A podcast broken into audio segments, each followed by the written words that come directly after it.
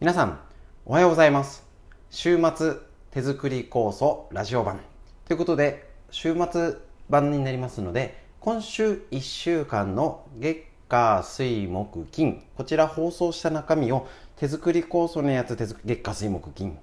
体脂肪のや体脂肪じゃないですね。すいません、えーと、毎日漢方の月火水木金。と,、えーと、腸内細菌の月火水木金。ということで、えーと、まとめたものを、えー、とバッと放送いたしますので1時間半なんかすごい長くなっちゃいますので平日聞けなかったよって方だったり土日でなんか作業しながら家にいてねお片付けしたりとか家事したりなんかね時間がある時に適当にながらで聞いてみてください。耳だったらねお出かけの時とかイヤホンとかねあの車の中でも接続してねあのあの Bluetooth で飛ばしたり本当のラジオっぽく聞けたりねできますのでぜひ工夫して適当に合間時間に復習ラジオのえーとね、特典はなんか何度も聞けるっていうことがメリット。だけどデメリットとして聞き逃しがあるってことなんですよね。なのでぜひそんな感じで、えーと、この週末の時のお時間がある時にぜひ聞いてみてください。それではどうぞ。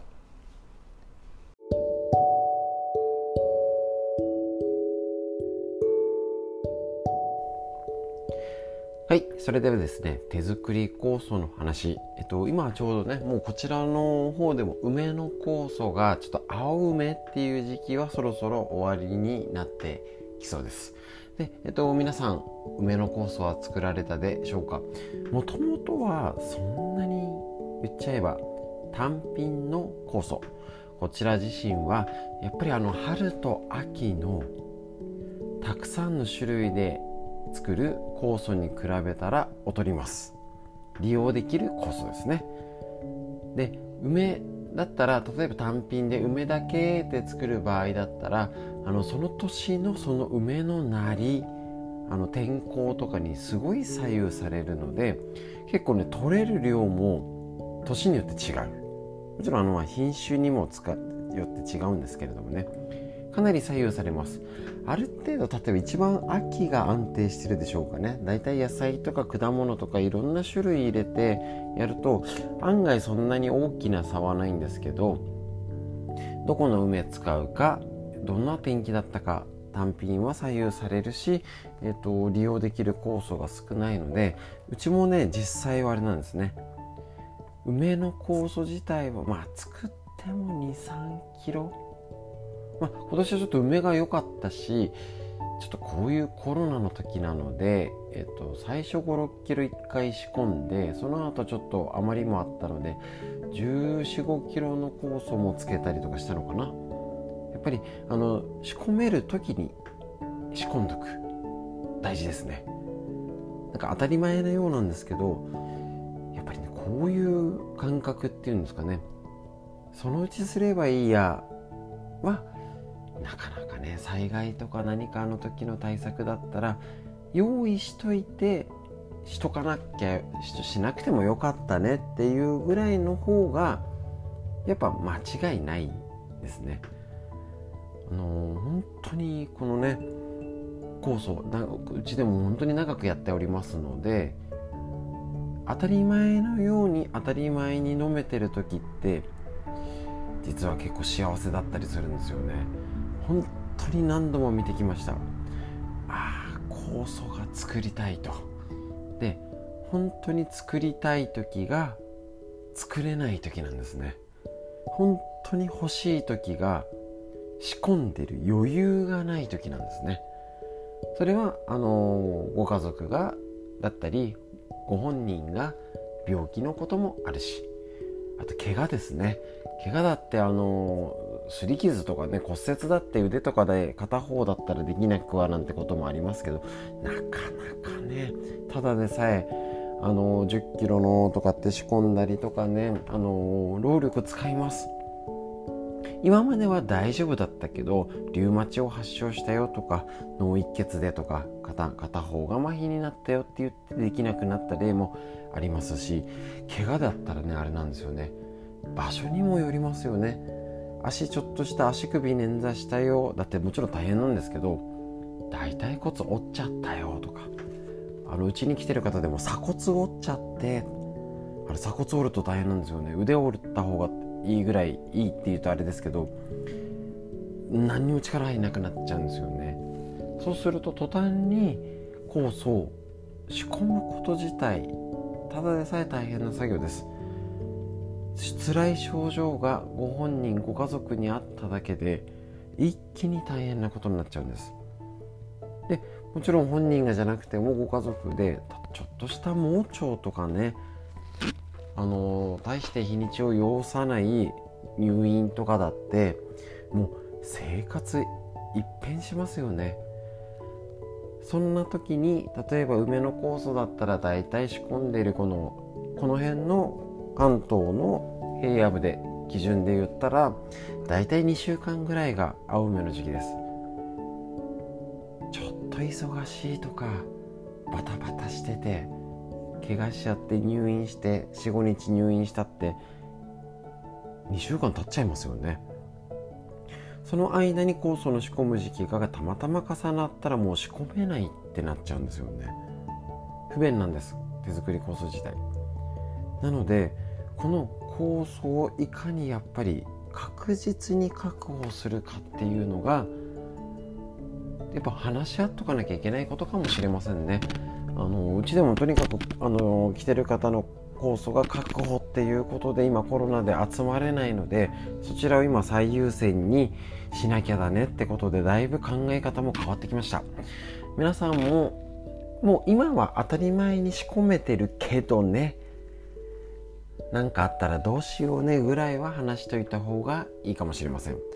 そのためにはあのよく言ってるんですけれども備蓄とか余分が必要のためには是非少し余裕がある時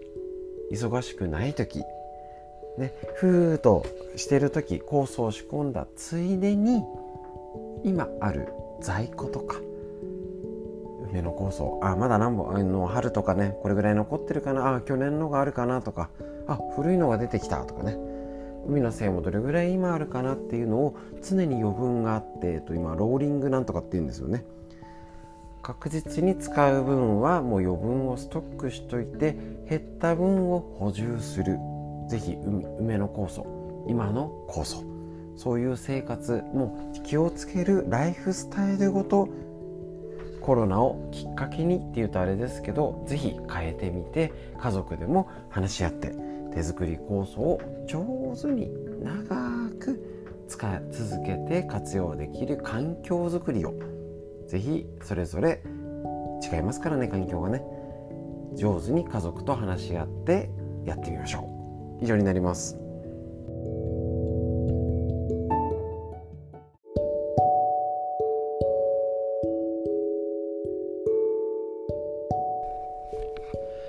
はいこちらですね。手作り酵素についてえっと基本的にお伝えしているコーナーになります。えっと、特にテーマは設けてないんですけれども、えっと、まだ、えっと、初めての方とかまだ慣れてない方も聞いていただいているでしょうか、えっと、結構ね60回やっててですね意外と続いてるねみたいなね。この調子でね、あのー、ラジオぜひね耳から学ぶっていうことしてみてください、えっと、例えば手作り酵素でえーと、今日お話お伝えしたい内容としてやっぱりですね今まであのコロナの影響でね酵素会酵素作りも今まで通りできなくなっちゃってます。いろいろ各種勉強会やっておりましたけれどもねできなくなっております。ね、そのためその代わりじゃないですけどまず去年の春の酵素が終わった翌日からですねストレッチのえーと、配信をねもうよくもうあの配信よく分からず YouTube のもいきなり最初できませんでしたからね。あのもともとそんな得意な方じゃないんですけどあのまずやってみようみたいな感じで始められちゃうタイプですのでなんか始めてみました。でラジオが音声がすごい今いいよっていうのを聞いて聞いたんでよしラジオやろうみたいな感じでもう60回になっております。でやはりいろいろな酵素手作り酵素の飲み方使い方やっぱりねなかなかあのただ飲んでるだけだと結果が出てない方変わってないよとかっていう方多いです。何でもそうだと思うんですね。あの走ったりスポーツもそうですしあの楽器を何かやる、ね、何かたしなむよ趣味をやるよって言ってもやっぱりねなんとなく自分流だとうまくいかなかったりするんですね。で体のことに関して言うとさらになんか顕著に出るような気がします。なかなか、あのー、やってること自分のね正しいことね、正しいのかってのも分からなかったりがむしゃらだとはねこれでいいんだなんかガーってやっててね意外とね間違えてるなんてこともありますしやっぱりこれから今ねコロナ禍を生きる中でいいんですよ。だからそれあの自己流だったり自分流頑張る。それでもいいんですけれどもちょっとねただがむしゃらにじゃない。だと間違えやすい時代になってきてるんですよね。なんでかっていうとそもそもの原因が複雑化してるからだと思います。手作り酵素、えーと、始めた頃こちらうちの母が始めてもう30年35年経ちますけどもうなんか酵素飲みゃいいんじゃんぐらいの感じでした。極端に言うとね。適当でいいんじゃんみたいな。だけどどうでしょう。その時からもうどんどん病気の種類が増えてませんか？身近で。例えばあの私ね子供がいるんで子供会とか近所のお友達とかねママ友とかいてもあのいわゆる一般的な病気よりちょっとねえっと子供の病気なかなか聞き慣れない病気っていう方もなんか身近で昔からゼロじゃないですけどあれこんなに小さい身近でこんなにいるんだっていうぐらいいたりもうなんかがんとか当たり前になってませんか？変に慣れちゃってませんか？うつも。ね、だって10年20年前ぐらいって極端ですけれどもなんかあそこのうちがんになっちゃったみたいよみたいな極端ですけどね。そういうようなちょっとえーみたいなそんなになっちゃったの？みたいな病気がなんかがんっていうとあのなんか検査行ったらあ見つかったんだよねみたいな。まあ、もちろん軽度の軽いやつってのもあって、えーと、適切に処置して済んじゃってるよってのもあるしかなり早期に見つかったからよかったねパターンも含むんですけどそれにしてもやっぱり病気が増えてるのにはその原因の複雑化。もうあのー、もうちょっと前までは食事が悪いんじゃないのって言ったら結構図式的に食事が悪いから、えーと病気になるっていうのがありました。だけど今は通じません。食事だけで見てもダメだし環境やっぱりねいろんな環境があると思うんですね。パソコンでとかいろいろなことのストレスが増えたり住環境ですね。あのいろいろねあります。だから一つの理由で一つの事柄が起きるじゃなくなってるんですね。もう老化だからっていう説明だけじゃ説明しきれない症状にまでアルツハイマーとか認知症もうとかなっております。だから少し知識を整理してその工夫して賢く病気や体のケアをしていかないとちゃんあの、健康そうなことをやってても健康じゃなくなってきてるってことを知らなきゃいけないんです。だからこんな手作り酵素ラジオって形だったり文章で送ったりとかねいろいろしております。ねあのー、そんなにいらないんじゃないって方が大変なんですけどって方もいるんですけども私自身は分かれ目だと思ってます。あもうてなんか分かんないけどいいですっていう方はもういいと思います。それでね。だけどこれから賢くちゃんと正しい知識を得て自分や家族を守るための方法をちゃんと勉強していく方向に行く方と。いやもうあまり面倒くさいことはいいんじゃないっていう方。別にそれはあの自分で選べばいいのでどっちがいい悪いじゃないと思います。私はちゃんと正しく知識を得て進んでいくっていう方向を選びますしそれをついてきて一緒に勉強しようよっていう方と一緒にコースもやっていけたらと思います。ですのでちょっとずつでいいんです。あのかしあの頭良くなれってわけじゃないですからね。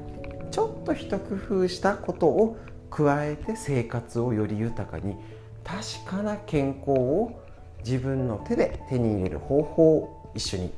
学んでいきましょう。よろしくお願いします。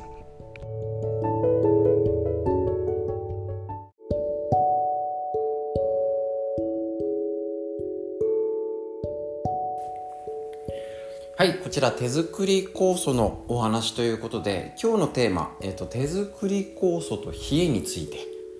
結構ねもう冷えは万病のもともう絶対良くないね、冷やしたらダメに決まってるんですけれどもなかなか冷えに対する対処ってうまくできないんですね。でやってる方でも例えば冬はあったかいから結構できたよっていう方もこのねちょっとジメジメしてきたり気温が上がってるこの時案外できないんですね。実はあのエアコンで真夏の方がやっぱり職場とかでエアコンつけなきゃだし今ねあの夜も多少はかけないと熱中症の心配があるよ。だから、えーと、使った分だけ意外と昼間をちゃんとお風呂使ったり対処してますって方がちらほら出てきてます。がしかし実は実は気をつけなきゃいけないのがちょうど今の時期。6月から夏本番の今です。なんで、えーと、昔3年20年30年前私も小さい頃の夏といえば意外とあの梅雨って寒い時期梅雨寒なんて言葉があるぐらい意外とやっぱりあったかい時もちろん涼しい時あって結構寒かった日もあったんですね。むしろなんかジメジメなんかしとしとまだ雨降ってるのみたいな時より今なんかねこんな雨で梅雨で降ったらゲリラ豪雨みたいなね。明らかに違うこの降り方になってると思います。こんな時、えーと、どういうこと？昔は6月まだ真夏じゃないよ。だいたい梅雨が明けて7月入ってから夏本番。だけどお盆すあのスズムシ鳴いてお盆過ぎぐらいって昼間は暑いけれど結構温度下がったんですよ。よくおばあちゃんにあのお腹冷やすから気をつけなよなんて言われてたのを思い出します。そうなんです。夏本番って昔の感覚だとたかが1ヶ月半程度なんですよ。でその時に昔って冷たいものってその時期しか食べれなかったしプールもその時期しか行けなかったですし昔プール結構水温と気温が足りなくてで昔連絡手段ないから行ったらね旗が立っててあ今日ないんじゃんなんてことがね私の世代でもあるぐらいちょっと前の昔ほんのちょっと前ですよね夏ってたかだか1ヶ月半なんでした。今どうでしょうか？正直もう冷たい飲み物冷たい食べ物もうゴールデンウィークまあ4月から暑い日あるあるけどざっくりゴールデンウィークからありますよね。で夏過ぎてもお彼岸寒さ暑さも彼岸どこじゃない。9月過ぎて10月えっ、ー、と 2, 2年前とかねその前の秋の高層会の時なんか10月1週目でエアコンつけながらお昼あの食べてたのを思い出します。っていうと567 8,9,10ぐらい極端ですけどね。半年近く夏モードなんですよ。何が？もちろん気温は上がり下がりあったりね別9月とかで涼しい日もありますけれども冷たいものを飲んじゃう。冷たい食べ物を食べちゃう。もう当たり前になってませんか？でねまたねスーパーでのラインナップがねすなんかいいなって食べたくなっちゃうようにあのざるラーメンとかもう冷やし中華ねざるそばざるうどんね今讃岐うどんのとかいろいろ種類があるしジャージャー麺とかねあのなんかすごいんですよねもう冷たいもの食べれるの。なので結構お店行ってももう結構冬でも氷で水出てきません？あったかいもの飲むっていうのが減ってます。だからもう意識しないと夏モードを半年体がなってるんです。車だったらだって日差しが強いですもん。エアコン使いますよねもうね。そうなんです。だからえっ、とすごい暑くなって冷たいものが本来のあるべき姿なのにそこまで暑くないんだけどもう夏モードになっちゃうんですよ。だけど体の感覚的に何でしょうね。あの一回パジャマを薄着にしたら戻れないみたいな。なんかねね,、ま、ね布団とかもね夏モードにしたらちょなんか、うん、ちょっとあ明け方涼しいけどなんか冬には戻せないよねみたいな。一度なっちゃったらそれで行こうみたいなね。なんか感覚もあるんですよね。だから今です。今暑い日暑い時間に冷たいもの飲むならまだしも。もうなんか暑いからって言って冷たいモード一色になっちゃってたらダメです。今我慢しどころ。特にこの6月。ね。7月になって夏本番梅雨も明けてってなった時に冷たいもの飲む感覚と。今冷たいもの取る感覚って絶対違うはずなんです。だけど感覚的には冷たいものになっちゃってるんです。もうなんかホットコーヒーじゃなくてアイスコーヒーアイスティーみたいなね。暑い時間帯ならまだいいんですよ。だけどそこで冷たく冷えたものが胃から入って胃が冷える。腸が冷える。もう完全に病気に向かう不調がねなるに決まってますよね。だって冷えは万病のもとですから。もう理屈云々じゃなくて冷やしたら良くない。もう間違いないです。でどういうこと起きるの？?6 月にもうこんなね意識気をつけないとだってなるじゃないですか。暑いんだもんね。だから意識してなくてダラダラそれに流されちゃうと7月梅雨明けました。夏本番って時にもう夏バテしてるってことなんですよ。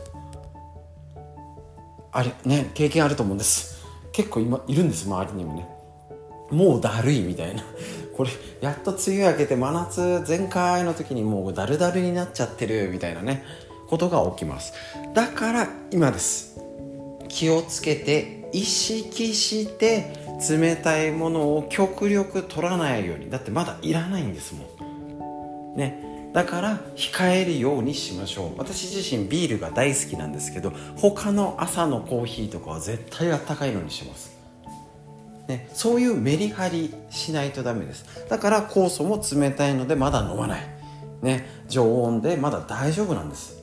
そういうことをわざわざ意識しないと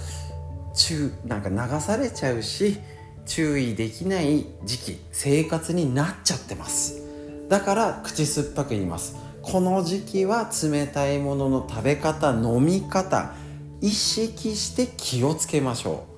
たまに出かけた時はいいですよね。そういう時と日常にしちゃうかはまた別です。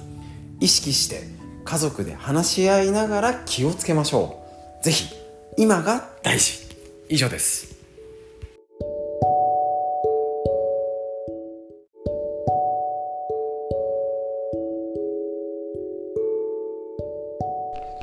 はい、それではですね手作り酵素についてで結構ですねこちらの、えーと、細かいそれぞれ皆さん材料も違うし例えばよくあの結構今ね仕込んだ後の流れので質問を受けたりとかしている時期ではあるんですけれども例えばね梅だと単品で作った場合その年のそのなり水分量天候にすごい左右されます。こんなに取れるの？って年とあれ私なんか失敗しちゃいましたか？すごい量少ないんですけどみたいなね。時なんかがあります。比較的秋が一番安定した量が取れて春だったら外のもの外のものっていうと言い方変ですけどいつ雨降ったか。それこそこの辺基本雪降らない気候あの土地柄ですので雪が降った年ってあの地温土の温度が低くてあ春になったねあったかいって言っても意外と上がってこなかったりそういう影響をすごい受けます。ね、なので、えーと、そのもののねあの1個でまた作る作り手によって材料が違うよなんていうこともあるんですけれどもあの一般的な効能として、えーと少し抑えておくとまあ、それを利用して家庭で作れる、ね、例えば大豆と麹と塩を利用して味噌。味噌はとっても体にいい。だからそれをね自宅で仕込むと一番自分に合う状態で利用できるっていうふうに解釈してます。なので例えば梅でしたら、えーと、食中毒の予防ねよくはもともとねおむすびに梅干しが傷みにくいとかあるし胃腸の効果カルシウムを吸収促進するよ動脈硬化の予防疲労回復の効果、ね、食欲増進なんていうこと、ね、これ結構ね本とかどこでも言われてることですので、えーと、この辺りのことを知っておくとああやっぱ梅干しっていいんだなっていうことが理解できてくると思います。でまた例えばですねちょっとねなんかねえっ、ー、と春の酵素の材料のも少し触れていこうかなと思います。こちらインターネットの、えーと、山下薬草店さんのホームページから参考にさせてもらうんですけれども大体入ってると思います。よもぎね、珍しいやつはそこまで追っかけちゃうと分かんないんでベタなやつ紹介しましょう。大体よもぎは入ってる。こちらハーブの女王よもぎの知られざる万能薬。すごいですね。まあもともとよもぎ体にいいですし、えーと、天ぷらにしたりね。あの草餅ですね。これ古来からや医療用として用いられてる薬草なんですね。で、えーとまあ、こちら一般的にね持ち草なんて言われたり、えーと、してるんですけど、えーと、葉っぱを湯船に入れて体を温めると冷えにいいとか抗菌作用デトックス効果が高い。なるほど。アトピー性皮膚炎やダイエットにも効果があるよなんて言われてます。その中でもよもぎとしてまあこれ一般的にも言われてることだと思うんですけど、えーと、増血作用ビタミン K が多く含まれているので血液凝固に関わる成分血液の増血を助ける効果でいわゆる血液サラサラになるよとか利尿作用でダイエットむくみの改善とか腸内環境を整え便秘を解消。あとは美容効果老化防止シミやシワに。コレステロール値の改善貧血の予防体を温める効果リラックス安眠作用なんていうことがありますしがんの予防なんてもありますね。トマトやかぼちゃなどと同じようによもぎにも β カロテンが多く含まれ緑黄色野菜に分類されると。この β カロテンには抗酸化作用や免疫力を高める効果があるようと言われています。よもぎ一つの種類だけでこれだけの作用があるんです。つまりあのもちろんこれが手作り酵素がどこまでっていうのは状態によったり作り手いろいろ変わるので全部があのあるよっていうもちろん薬効は歌えないんですけれどもこれだけ素晴らしい1種類だけで食物の植物が持つ効果効能、ね、太陽のエネルギーがたっぷりいわゆるね体が動かすためのエネルギー電池みたいなね充電池蓄電池状態の塊のエキスっていう風なイメージとして捉えられるとねちろんこれ売ったらあれですけど自分で作ってるわけですからね。ね、自分でこうやって理解して飲むとああ春の酵素ってやっぱりいいんだな。っていうことも分かりますし梅よりも少ない単品よりもいろんな種類で使利用した酵素の方がいいっていうのがよくわかると思います。でそれを昔から植物っていうのを利用して私たち人間生物は生きてきた。っていうことなんですね。なのでぜひぜひこれを知ちょっと知識を知ってちょっとねせっかくなんでねこれよもぎだけじゃなくてあの全部はあれですけど、まあ、ベタなやつぐらいこうね大体どこの地域でもこれは入れるよねぐらいの感じのものの、えーと、持ってる力植物の持ってるパワーを確認していくとああこれ手作り酵素を頑張って作った甲斐がありますしね。あのそれを理解して飲むっていうこと。ぜひこういうことこそねラジオの力を使ってご主人とか、えー、と息子さん娘さんねなんか急にドーンって作ってなんか樽で混ぜてなんか出来上がって飲みなさいって言われてもねなんだよこれみたいなね思っちゃうんですけれどね。やっぱりそういうものをちゃんと理解してやるとただなんとなく飲まされたのと変わってくると思います。今日はよもぎの効能合わせて梅の効能ということを確認しました。是非知識を深めて生活を豊かに。以上になります。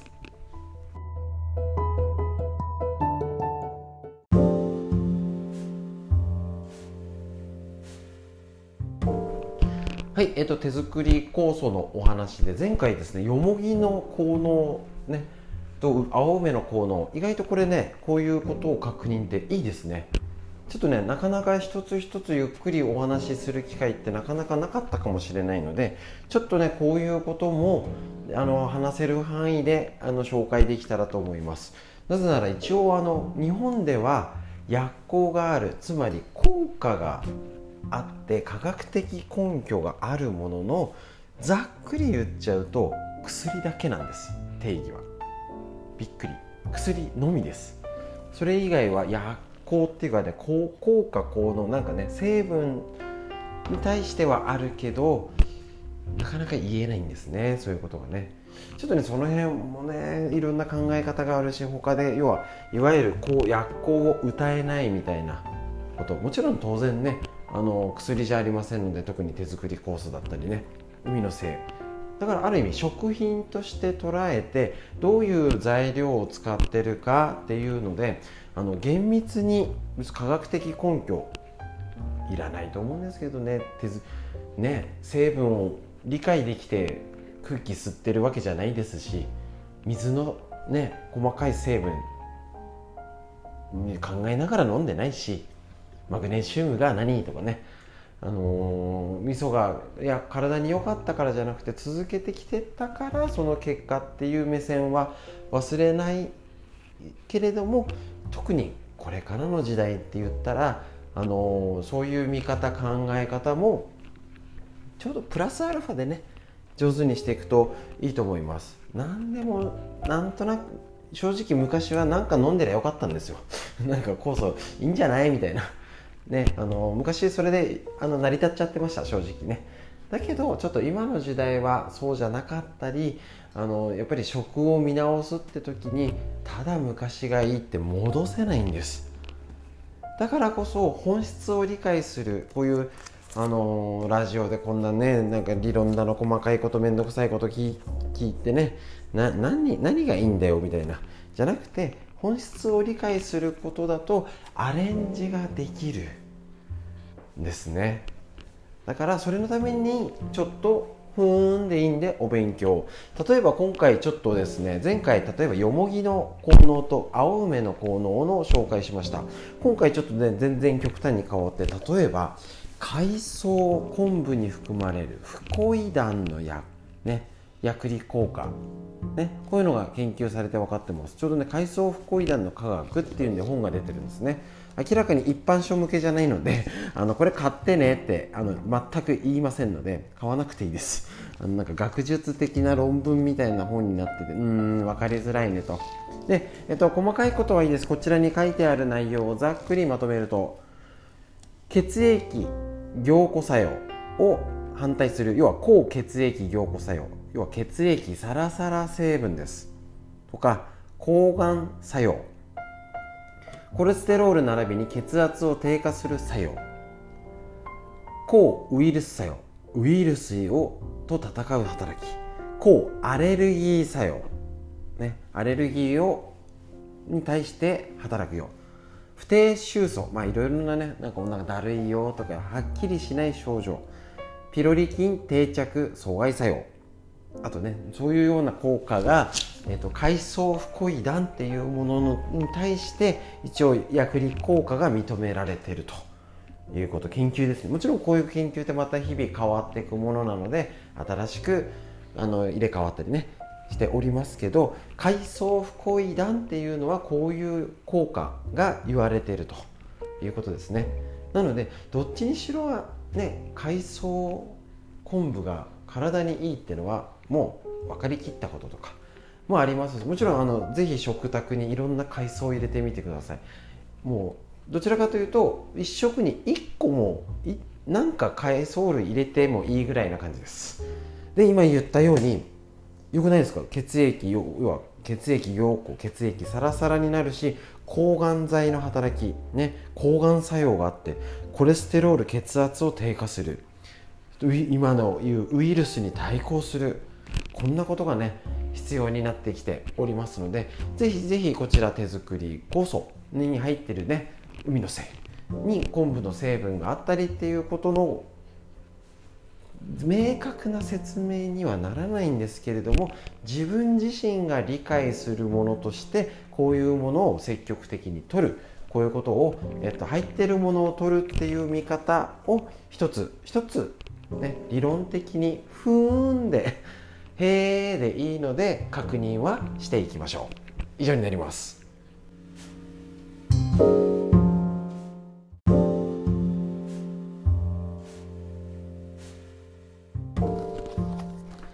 はい、それではこちら続けております。緑薬品漢方堂の毎日漢方。体と心をいたわる365のコツ。桜井大輔先生ということで夏目社から出ております。こちらね、結構ね、あの、好評なんですよね。こちら漢方の話を、そうなんですよね、あの、まあ、あんまり難しいっていうか、いっぺんにまとまって聞いちゃうとね、結構辛い。難しかったりしますからねだけどなんか一日ワンテーマでちょっとずつちょっとずつっていうとなんか結構続けてますねこちらね5月いつからだっけなちょっとずつの方がなんか馴染んでく感が出てくると思います。ですので聞き慣れない言葉用語も出てきますけどあののんびり焦らずにあ昔の私の解釈で言ったら東洋医学は統計学。こんなことしてこういう人多いよね。こんな傾向にあるんじゃないの？っていうのをまとめたものだと思っております。こちら6月14日。梅雨の重だるさは水を吸ったスポンジと同じ。まあ、ちょっとね雨降ってないかもしれないんですけどね。梅雨は多すぎる湿気が体に害をもたらす湿邪湿気の邪気。湿邪が強まる時期です。湿邪を理解するにはスポンジを想像してみてください。なるほど。スポンジは水を吸うと重たくなり冷たくなります。確かに。これがまさに湿邪に侵された状態で体も同じように冷えやすく重く冷たくなります。あーなんかイメージしやすいかも。普段から体内の水分代謝が悪くむくみやすい人は湿邪の影響で悪化する可能性があるので注意。つまりスポンジで水を吸った状況って思うといいですねこれね分かりやすい。湿邪は非胃腸系ですの消化器の機能を低下させ重く濁り粘着して停滞し加工しやすく体の下部に症状が出やすいといった特徴を持っています。胸やお腹がすっきりしないあの便の残りみたいな残尿感みたいなのがあったり下痢むくみ頭手足体の重だるさ。関節の痛み尿の濁り織物が増える。食欲不振目やに痰鼻水などが見られる場合は湿邪に侵されると考えます。そうなんですよね。結構むくみやすい系だからあの胃腸系も弱いし腎臓系が弱い方も結構症状が出やすいかなと,、えーと、例えばあのこの辺この時期気になるのは、えーと、膠原病リウマチとか関節痛の方結構痛くなったりとか、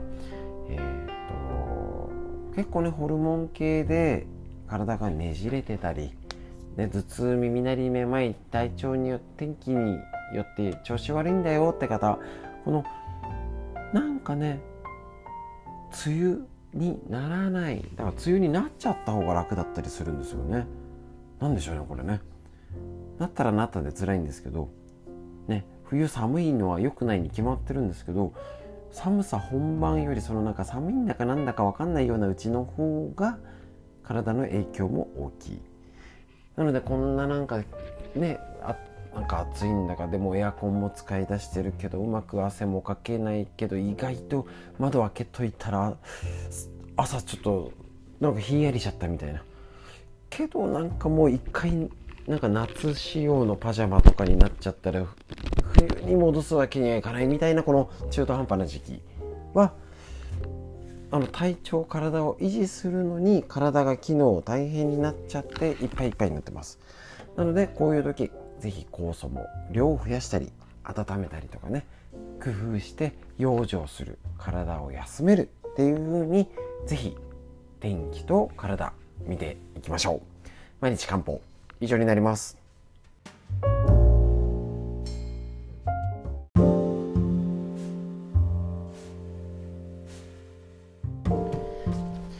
はいそれでは漢方のコーナー。こちら緑薬品漢方堂の毎日漢方。体と心をいたわる365のコツ。桜井大輔先生のこの夏目社ということでね。えっと6月15日こちらの日にちをちょっと見てみましょ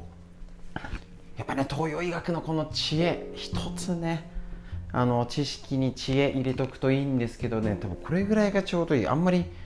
東洋医学難しいんですよ。入り込んじゃうと。ちょっとのコツ一個一個ね日めくりカレンダーみたいにやっていく。なんかねすごいねしっくり入ってきやすいですね。一緒にやっていきましょう。こちら。市販の便秘薬は最後の手段。便秘を解消したいあまり。手っ取り早い市販の便秘薬を服用してしまう人もいるかもしれません。多いですよね。しかし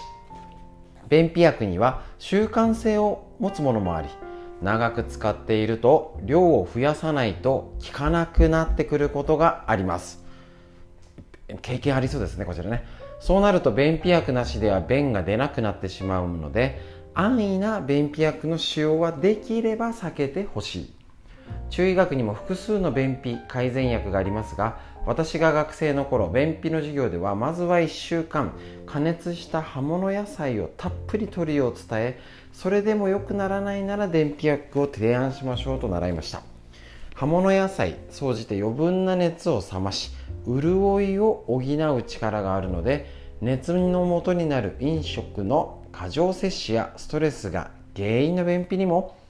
エネルギー不足で排便する力が弱い場合や潤い成分の血血が不足している便秘のどれにも効果があります。まずは加熱した野菜をたっぷりの食事を1週間食べてみてください。こういうねちょっとした知恵ってとっても大事ですよね。もちろんこの加熱した野菜いろいろね食物繊維もいいと思います。で今の旬の野菜ですね。これから暑くなってきたら夏野菜。今の旬なかなかね旬が気をつけないとね何が旬なんだかわからない。ねりんごとか人参とか一年中食べていいわけないんですよね。だけど、えーと、この野菜やっぱねおすすめはね味噌汁ですね。そんなにあれやこれや食事来れないですよね。あできる方は時間がある方やりましょう。おうち時間が増えて食事が来れる方増えてます。うんうん頑張りましょう。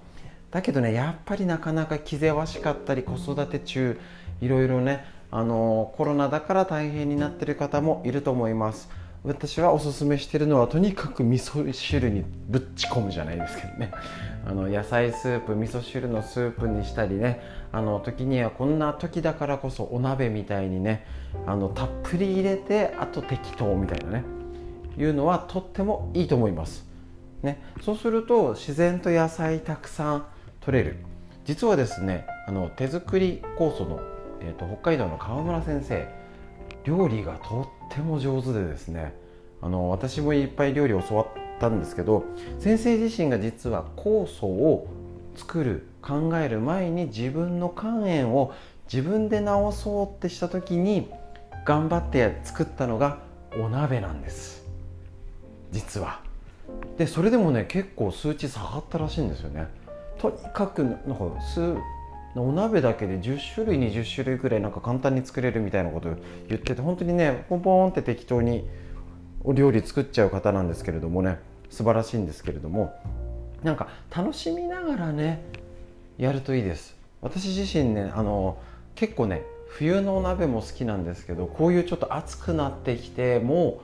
うなんか汗かきながら食べるお鍋も好きです。でとにかくなんかいろいろねお味噌や醤油だいろんな味ね、今あのいろんな味の工夫もできますし味付けもねいろいろできますのであのそういう意味で食用場ってことでとにかく1週間なんか野菜スープいろんなあの手この手で作るありかもしれませんのでね。是非やってみて酵素も飲んでみたりとか温めたりとか工夫してダメなら便秘薬ね、こういう手段とってもいいと思いますので是非工夫してやってみてください。いろんなね血圧コレステロール数値が気になる方も野菜スープもしくはお鍋もしくは味噌汁具だくさん。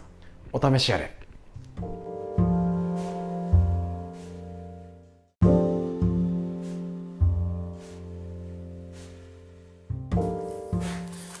はいこちらえっ、と漢方のお話。緑薬品漢方堂の毎日漢方。体と心をいたわる365のコツ。桜井大輔先生著の夏目社より出てる本よりあのこちら紹介しています。えっ、とうちでもね酵素の講習がもうできずにいる状態なのでこういうラジオだったりあの配信っていうことであの少しでもつながったりお勉強するきっかけになるってことで始めました。で例えば今日6月16日の頻尿尿漏れは早めの対策をなんていうことがあります。えっとこういうちょっとデリケートな問題こそこういうラジオで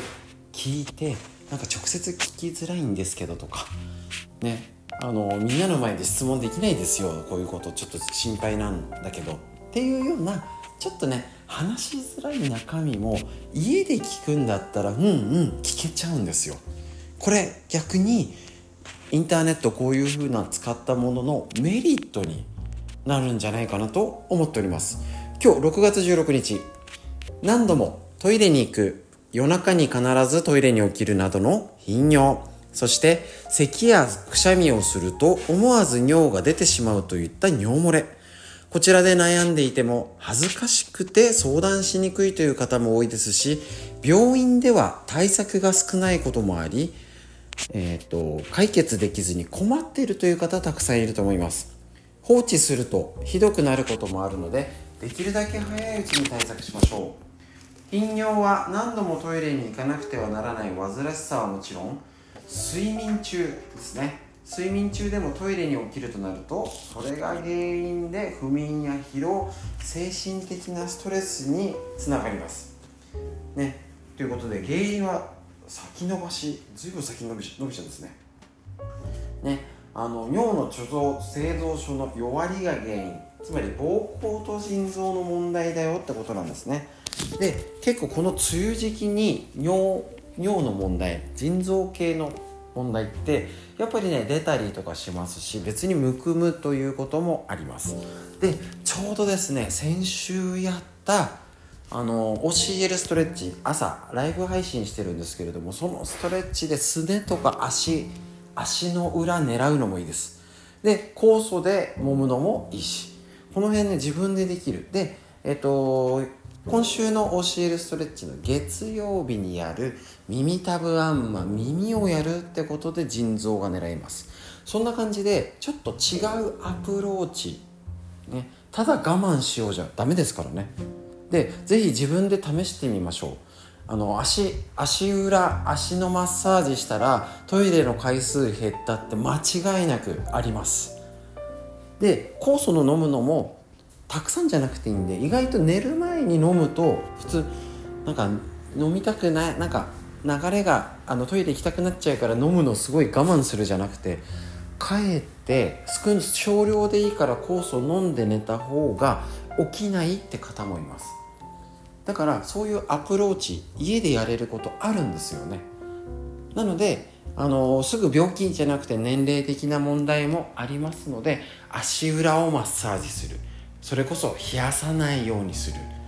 栄養水分の流れを良くする。そういうアプローチで家で膀胱おしっこのトラブル対処することができますできますのでぜひぜひチェックしてみましょう。恥ずかしくないですし家でこっそり試してみてください。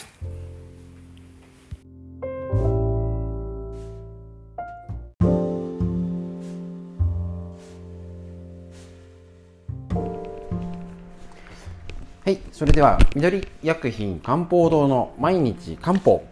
体と心をいたわる365のコツ桜井大輔先生の夏目社よりこちら本紹介していきたいと思いますえっと、6月17日のページですね。こうやって、えっと、漢方の考え方をちょっと一工夫、ね、あの、難しくなく気楽にいきましょ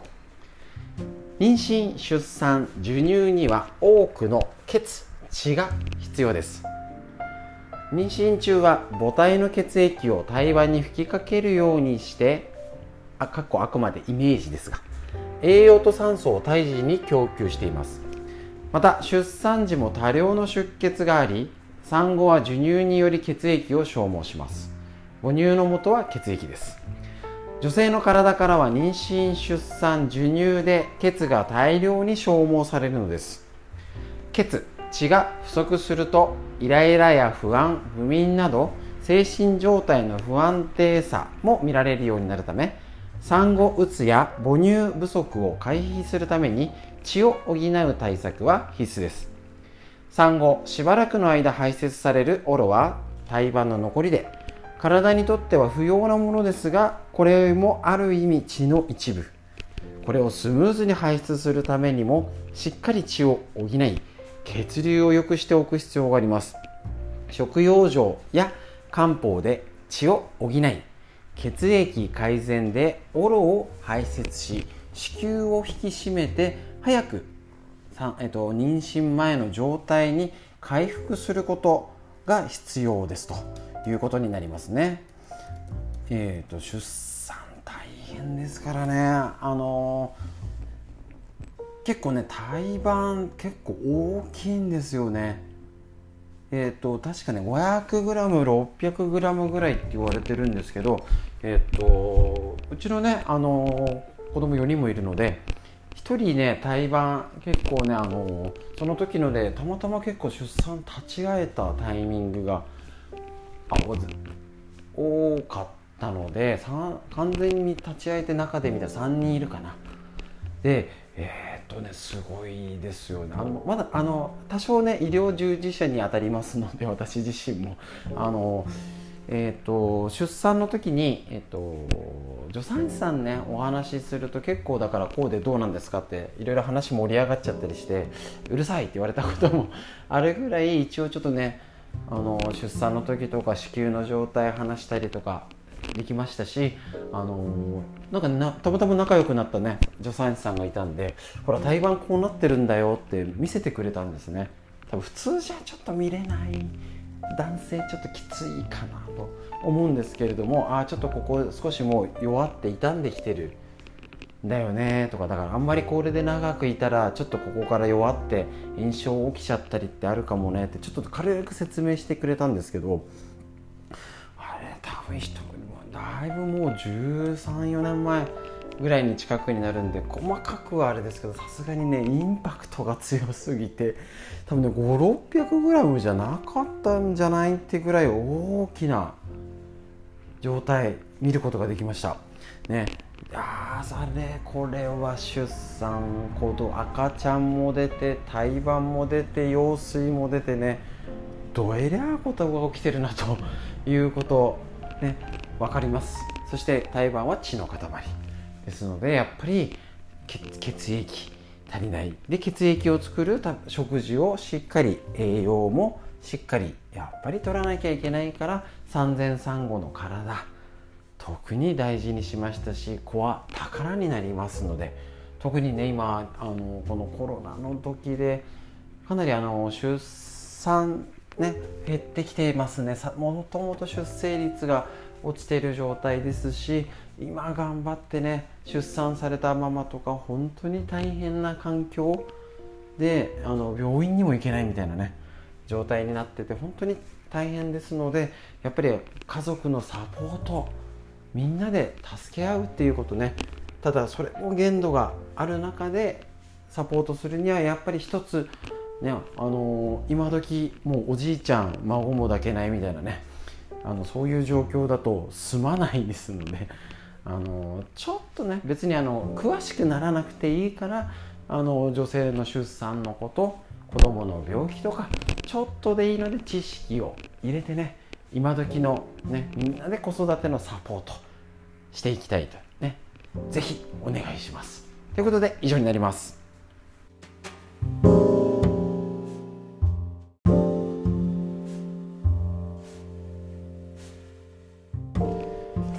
ちら漢方の考え緑薬品漢方堂の毎日漢方。体と心をいたわる365のコツ。桜井大輔先生こちらの、えっと、夏、えっと、夏目社より出ている本からこちら紹介していきたいと思います。ね一つ一日一つワンテーマ。いいですね。あの昔の知恵をぜひ入れましょう。えっと、6月18日日付ごとになっております。こちら。梅雨の不快が治りにくく長引くのは湿邪のせい。ちょっとねやっぱいつもとの梅雨じゃないからこそこういうのが大事。梅雨の不調をもたらす湿邪は重くて粘り気があり溜まりやすい性質を持っているため体をめぐるエネルギーである陽気の陽の気陰と陽の陽陽の気の動きを鈍くします。体の重さやだるさ鈍い痛みむくみといった症状に加え動きが鈍くなる億劫になるなども見られます。さらに湿邪はドロドロと汚れた状態なので湿邪が高まると熟熟とした皮膚症状が悪化することもあります。痰や鼻づまりが悪化することもあります。体が湿邪に侵されると下ののりベロですね。の海苔は熱くなり口の中がネバネバします。また湿邪は粘りついて取れにくい特徴があるので症状が治りにくく長引くことがあります。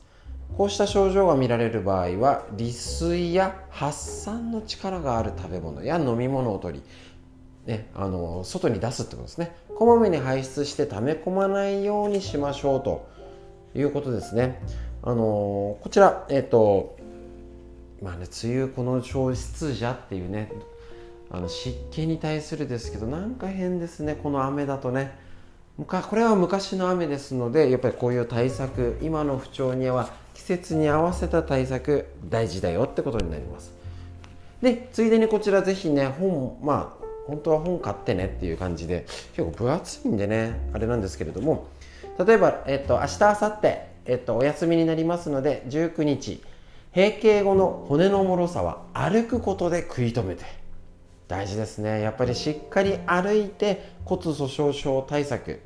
ねぜひしましょうね。もう女性閉経後は骨が弱くなる。もう間違いありません。6月20日ストレスをためないことも認知症予防のストレス一つになるよ。ストレスチェックっていうのが載ってますのでこちら紹介します。えっ、ー、といくつ当てはまるでしょうか？イライラしやすしやすイライラして怒りやすい。憂鬱になりやすい。細かいことが気になる。ガスやゲップが多い。お腹が張る。便秘と下痢を繰り返す。喉に詰まったような感じがある。こめかみに張るような痛みがある。胸や脇腹の張りに痛みがある。こんなことがあったらストレスね血液ドロドロになってないかっていうことが要チェックになってきますねこんな感じでやっぱりちょっと違う見方チェックするといいですよねなので、えっと、これは明日、明後日紹介しないので、もう先取りで軽く言っちゃいました。ぜひ本お持ちの方は、えっと、こちらの中身を参考にしてください。ということで、梅雨の不快が湿邪のせい。湿気ね、ドロドロしやすい。こういう時に調子悪い方は少しお酵素をいつもより多めに飲んどくとかかえって足湯とかね、なんかジメジメ暑いから温めしなくなってる今こそ足湯したりとか、ね、こういうことやりましょうで閉経後の骨のもろさストレスをためないのも認知症予防の一つになるよってことぜひ覚えておいてください。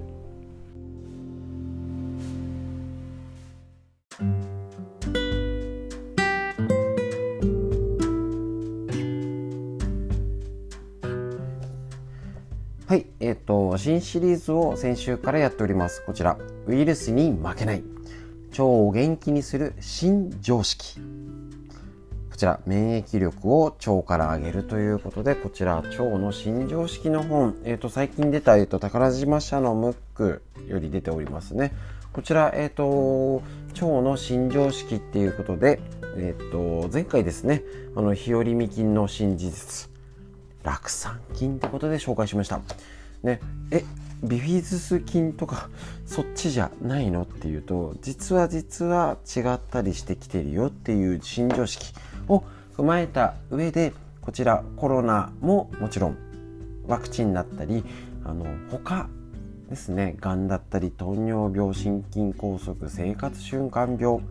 ね、リウマチ系だったり女性ホルモン問題はね、私たちが病気になったり気をつけなきゃいけないことはいっぱいあるんです。でそれがコロナのなんか不安やねオリンピックこんなんでオリンピックやるのとか不安だったりなんか嫌なニュース聞る聞いてて運動不足、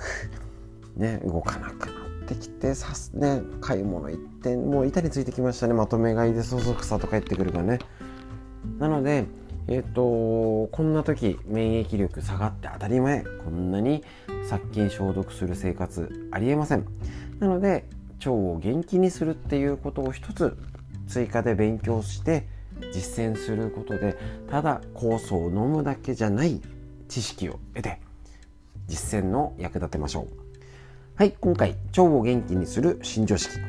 風邪のひきやすさや体の衰えは免疫力を元気にする菌が弱ってるせいっていうこと。なるほど。酪酸菌酸性菌が活性化してないと宝の持ち腐れになってしまうと。なるほど。これ新常識ですね。ビフィズス菌とともに長寿菌として分類した酪酸酸性菌前回やりましたね。免疫力の活性化に大きな鍵を握っています。なぜ？酪酸がビフィズス菌や乳酸菌などの善玉菌が過ごしやすい腸内環境に整える作用があるからです。難しい言葉出てきても気にしないでくださいね。でこういうふうに、えーと、なんかビフィズス菌乳酸菌だけがいいんじゃなくて実は酪酸菌ななる別な菌も免疫に大事だよ。腸内環境を整えるよっていうことが分かってきます。だからただね乳酸菌なんかビフィズス菌取ればいいっていうのとねやってた人どうなんだみたいなうんなっちゃいますと。で乳酸菌ビフィズス菌はヨーグルトや乳酸菌飲料として外部から取ることで活性化します。うんうん。頑張ってた人。ね別にダメとは言わないんですけど酪酸酸性菌はどうしたら活性化するのでしょうか？気になります。その答えは食物繊維を食べること。なるほど。酪酸酸性菌は新たに見つかった新種の腸内細菌ではありません。もともと皆さんの腸内に住んでいた腸内細菌です。腸内に酪酸酸性菌が住んでいるのに免疫機能が落ちているのはファーストフードやインスタント食品肉食生活によって野菜を食べない。食物繊維を取らなくなったことが原因です。なるほど。酪酸酸性菌の餌になる食物繊維の不足で酪酸酸性菌も栄養不足なり酪酸を産生できないよと。やっぱね食物繊維大事ですね。そっちのもちろん野菜果物もそうですし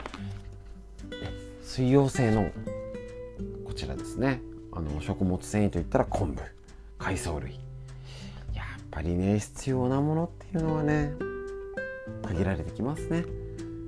限られるっていうかやっぱり和食なんじゃんとか。ね野菜果物生きてる植物海の植物そういうことに結局はたどり着きます。特別な科学的な何でしょうね。もう科学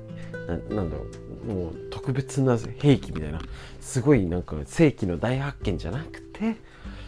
やっぱりなんです。一緒じゃんということにやっぱりつながるんです。だから昔から取ってるもの昔から食べてるもの逆に間違いないってね思いますね。ああやっぱり和食が大事なんだ。手作り酵素大事なんだっていうことが新しい新常識って言ったって一緒じゃんってことがわかると思います。なので続けてる方自信を持ちましょう。やっぱり見直そう食物繊維発酵食品。ということで合わせて腸を元気にする方法を一つ一つ一緒に勉強していきましょう。本日は以上になります。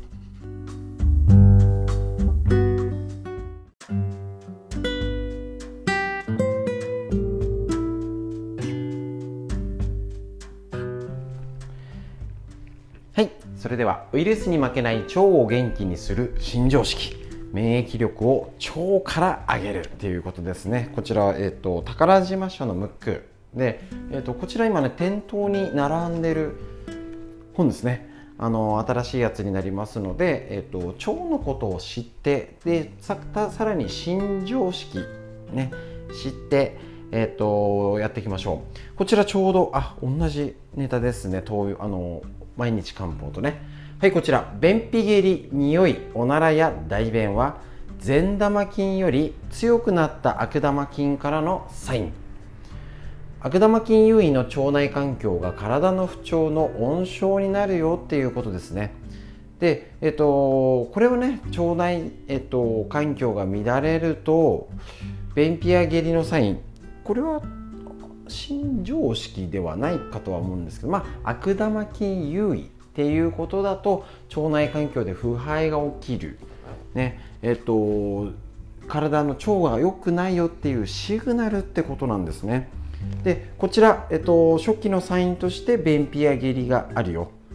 ね、で特に便秘をした場合大腸の便で病気を引き起こす恐れのある悪玉菌の餌になってどんどん増殖していって腸内環境がどんどん悪くなるっていうんですね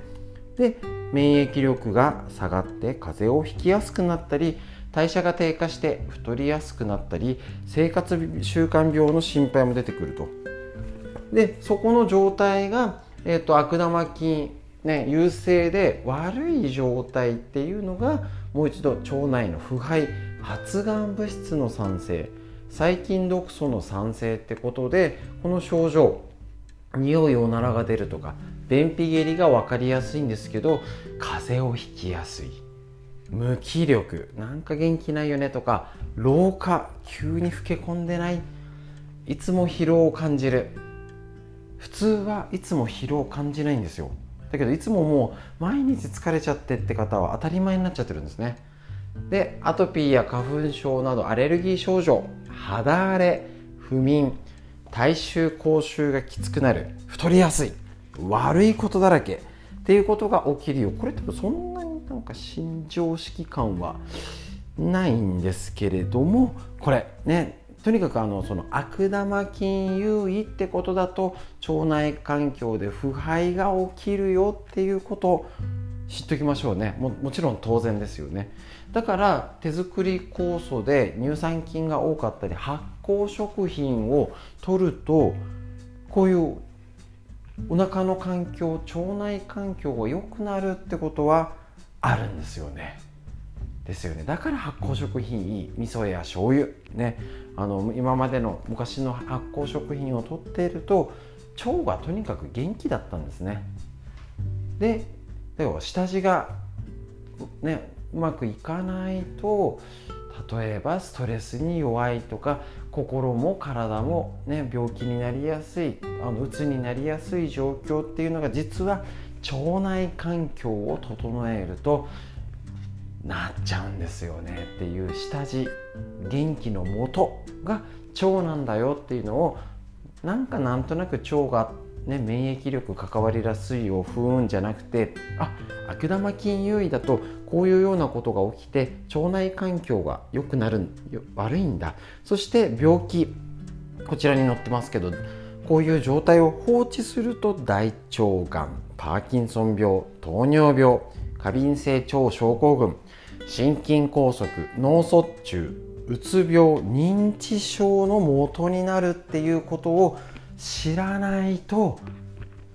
どうでしょう？腸を元気にしなきゃって思いますよね。なんとなくじゃなくてこれがちゃんと知ってて対処できるかどうか。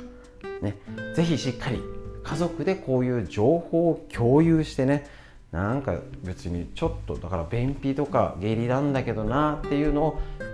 軽く見ないで、ね、他に体調だるくないとか。家族でこういう話をし合えるようにする。これもとっても大事ですのでちゃんと正しい知識。そして家族、ね、大事な人と情報を共有して元気になるコロナ時代を生きるための知恵として身につけてさらに発酵食品手作り酵素なんかをいろいろ利用できるように活用してみてください。以上になります。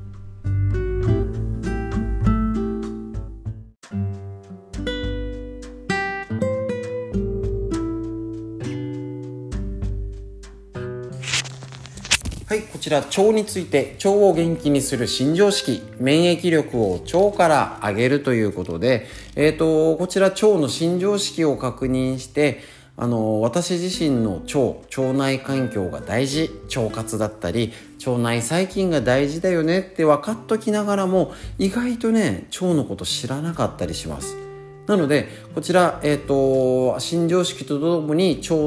のことを確認して少しでも私自身この免疫力を高めるってことのヒントにしていきましょう。こちら健康な人の腸内細菌パターンは住むところ年齢性別などで大きく変わるよってことなんですね。こちら全国2万人の便を調査した結果腸内細菌のパターンは性別や住んでいる地域で違うということなんですね。なるほど。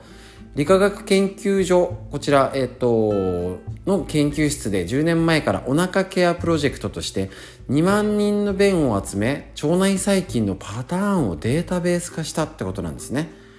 えっと被験者は病気を持っていない薬を飲んでいないというのが条件。健康な人の2万人のデータで分かったのは日本人の腸内細菌のパターンは大きく9つに分かれている。今状態健康の状態体の状態で結構ねあれなんですよ。腸内細菌の状態があの分かって人それぞれ何が多いっていうのね検査できるんですよね。でえっ、ー、とこちら結果がねあのー、例えば気候も全く違う北海道と沖縄の人の腸内細菌のパターンがよく似てるとあったり食事は地方ごとに使ってる食材だけでなく調味料や味付けだね微妙に違いますけど、えっと、これで腸内細菌のね変化もあるらしいんですね。面白いですねこちらね。自分の腸内細菌パターンが分かればどのように腸内細菌をコントロールしてどう食生活やあの改善していくってのがねこれ遺伝子検査も踏まえてこういうことが多分これからもしかしたら健康診断の一つになってるかもしれない。ね、近い将来変わってくると思います。ただ、ね、あの、すぐ残念ながら病院行ったから測ってくださいってできないと思うんですよね、まだね。テレビではやってましたね、そのね。はい。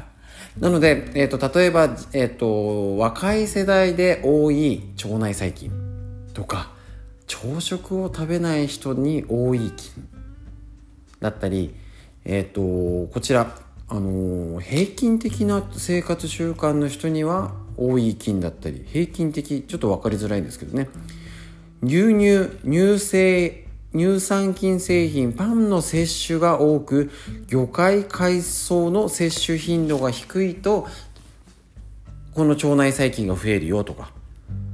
あるんですね。っていうことはこれで差が出るってことは一つこちらえっ、ー、と私自身が見たこのデータで読み解くこと。朝食を食べない生活習慣。野菜を少ない。食べないとかね。とかお菓子乳製品とか麺類揚げ物コンビニのお惣菜が多い。肥満率が高いで明らかに腸内細菌に差が出るってことなんです。もうこのデータでわかる読み解くことは一つ。食べ物で体ができている。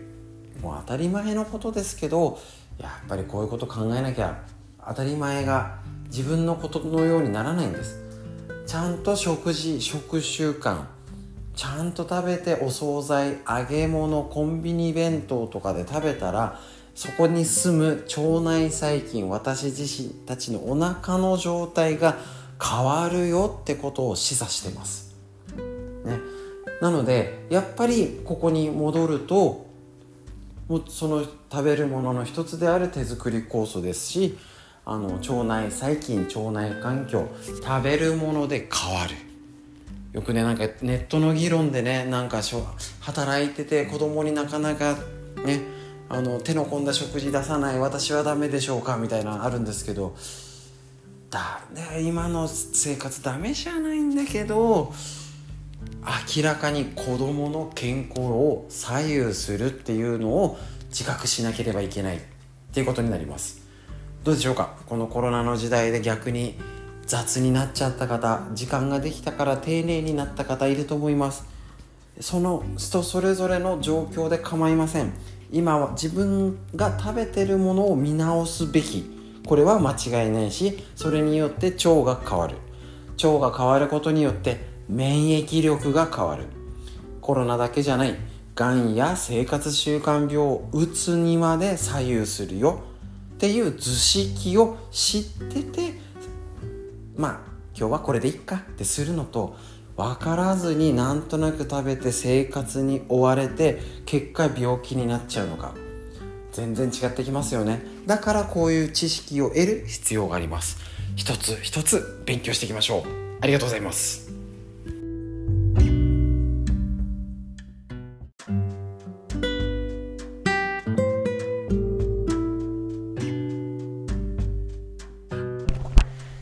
はいそれでは腸を元気にする新常識。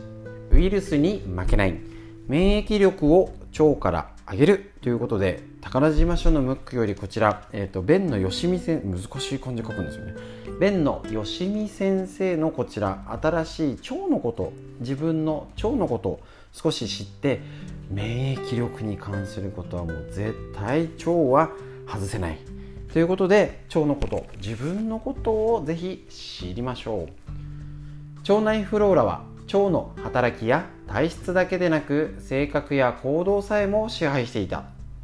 なれでこれ前からも言われてたりもしたんですけどやっぱね結構データで分かってきたことにもなります。はい。その鬱っぽさは腸内細菌の仕業かもしれない。自閉的症状のマウスの腸内環境を整えると症状が改善されたって研究があるんですね。面白いですね。脳の機能でなく心の病にも腸内細菌の活用が進んでいます。こちら前からは言われてましたもちろん。腸の状態食べるものお腹の状態での精神状態。だけどそれがね次々とえあ100年前からあったって書いてあります、そうなんですよね。だけどあのデータとしてどんどん出てきたんですね。で、えっと、腸の微生物相関っていう概念らしいんですね。ね、こちら自閉症のような、えっと、脳機能っていうのをこちら、えっと、米国コロラド大学などのグループの研究によると先ほどのように人為的操作によって、えっと、マウスの腸内環境を整えると、えっと、自閉症の,、ね、あの症状が改善が見られていると。で例えば実際に自閉症の子どもの腸内細菌には悪玉菌を含むクロストリジウム属っていうものがあるらしいんですね。クロストリジウム言えない。クロストリジウム属。らしいです。ね。今ねこういうね特定な腸内細菌。ただ腸内細菌じゃなくて特定の腸内細菌がこれ多いんじゃない？少ないんじゃない？っていうことが検査できるんですね。でこちらを、えーと、クロクロストリジウム属。ちょっとすみません。言えないね。クロスクロストリジウム属の増殖を抑制する抗生物質を用いると。自閉症の症状が大きく改善されたそうですと。でまた米国コロラド大学の研究でも同じような今みたいなマウスでの実験があるのでこれからね心の病気を治療するのに微生物を利用したりとかある特定な細,、ね、細菌これは悪いんだよってことをピンポイント抗生物質がね本当はよくはねないんですけれどもこの多分ねこれからもまたもしかしたらこれ薬の上手な進化で特定な抗生物質だったりで出てくるのかな。かなりねこの研究は盛んになってきております。だからあの今までも何度もいくつか紹介してきました。なんか乳酸菌取ればいいとかあのー R1 だけ飲めばいいっていうことじゃないってことが分かりますよね。で腸を元気に微生物が元気にお腹が元気だったら病気にもなりにくい。精神的な面自閉症とか心の問題しかもなかなか薬が効きにくかったり手が出せない領域なことまで腸内細菌が関わってくる。っていうことだと腸内環境を良くする。腸を元気にする食べ物。食品を摂ることが絶対に必要ってことが分かるんですね。そうすると子供皆さんお子さんやお孫ちゃんで食べ物なかなか実際は共働きで食事今結構逆にねコロナだから大変になっちゃってる職業もありますし、ね、家にいたから手が込んだ料理が作れるって方ももちろんいらっしゃいます。だけど腸内環境を整えることがどうですか？ここまでいいとは思ってるんですよ。悪そんなどうでもいいとは思ってる人あんまりいないと思うんですけど今日ね今週いくつか見てるだけでも病気に関わるその自閉症増えてませんか？そういう問題のある子どもが。間違いなく感覚としても増えてます。そういうこの腸内環境。が良くないんじゃないかっていうことを見方。もちろんこれは食事だけの問題じゃありませんからね。もう昔といろいろが違います。だからこそ家族だったりでこういう正しい知識ねあのー、今大変な状況での子育てになってます。昔とは全然違いますのでこういうことをやってあ酵素ってここに活用できるかもしれない。例えばお味噌とかね漬物上手に作ろうこれだけじゃあちょっと食べてねプレゼントで食べてとか腸にいいんだよとかっていうことが当たり前にやり取りできるようにぜひこういう知識まず知識です。いきなりぬか漬けあげるったら困りますからね。ぬか床どうしたらいいのって なりますしびっくりしちゃいますのでね。あのまたお嫁ちゃんとの関係もありますからまず正しい知識を入れてから行動しましょう。以上です。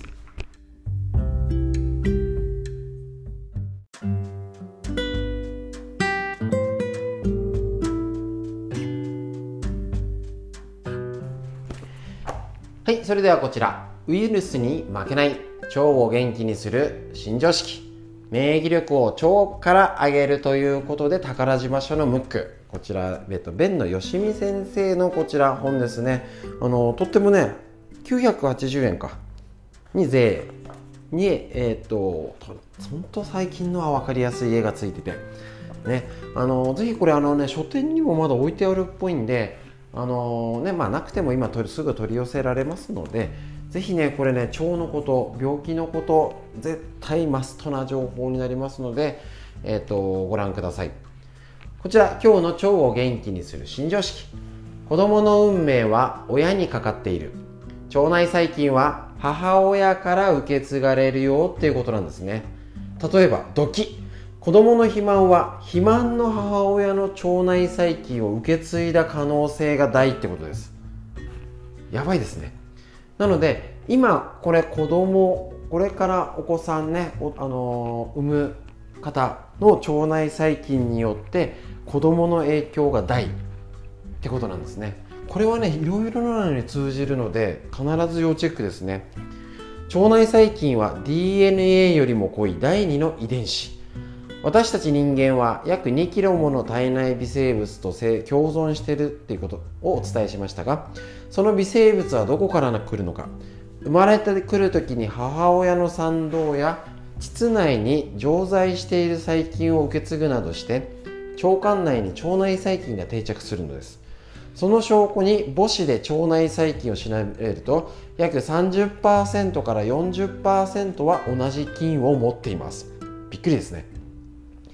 腸内細菌を第2の遺伝子と呼ぶこともありますがその影響は DNA よりも強いと言っていいでしょう。腸内細菌のパターンは直接的に能力や活力に関係し子供の行動や成長性格にも影響を与え与え母親の腸内細菌のバランスが悪ければ子供の腸内細菌のバランスも悪くなり母親が肥満していると子供にも肥満の傾向が見られるよっていうドキだからね本当にあの改めて確認しなきゃいけません。あのー、でしょうこう言ったらあの重く取られがちなんですけど今食べてるもので体ができてます。今食べてるもので体ができその体が子供へ受け継がれるってことなんです。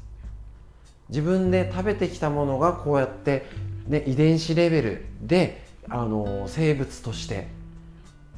どんどん下に受け継がれていくんです。自分一人の体じゃないんですね。だからもちろんあのなんかうちなんかもうね大きくなっちゃってますしえー、今更どうすんの？っていうのだと腸内細菌にもううちの子結構ね大きくなると酵素も飲まなかったりしてるんです。だけど例えば食事どんなにああのたまにはもちろんうちすぐ近くに他弁があるのでね 他弁食べちゃったりねあの外食もしますしあのね冷凍食品だって食べたりしますよ。今のめっちゃうまいんで。けど基本はきちんと出汁を取る。味噌汁を作る。料理を手は抜くけど全て外食お惣菜冷凍食品に任せません。もう絶対にしてますこれは。り、ね、便利には利用するけど委ねない。依存しない。大事ですね。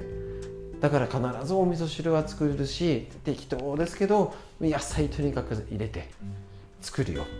腸を元気にするっていうこと。は確実に子どもの心と体を穏やかにします。間違いないです。全部はできないんですよ。醤油だって作ってるわけじゃないですし全てのものをねうちでも野菜は作ってくれてねあの父親がやってくれて感謝してるんですけれども全部はないじゃないですか。それを昔に戻せ。無理です。だからこそ手作り酵素をお味噌に入れたり醤油に入れたりちょっとね食卓に散りばめる。できる範囲であの全て手をかけろっていうことじゃないですからね。できる範囲でこの菌腸内細菌を元気にする方法を考える。工夫する。共働きで今忙しいんです。大変なんです。その中でもできることを探す。ためにはこういうこと普通結構ネットで話題になったりなんか手を子供にねお惣菜とか手をかけられなくて私はダメでしょうか？みたいなね。あのー、話が出るんですけど結局こういうことを考えたらもちろんちゃんとしたもの食べるに決まってるんです。だからこそ手作り酵素って形に置き換えるとかここは無理だけどこね夕飯だけはとかね。上手に上手に工夫するためにはこういう知識を持ってると議論のスタートになるってことです。どれがいい悪いんじゃないんです。昔で書くあるべきはだけでもダメなんです。これからを生きるために子供のためにこれからの将来を担うあの子供たちのために親としてじいちゃんばあちゃんとして何ができるか。そこがポイントになってきます。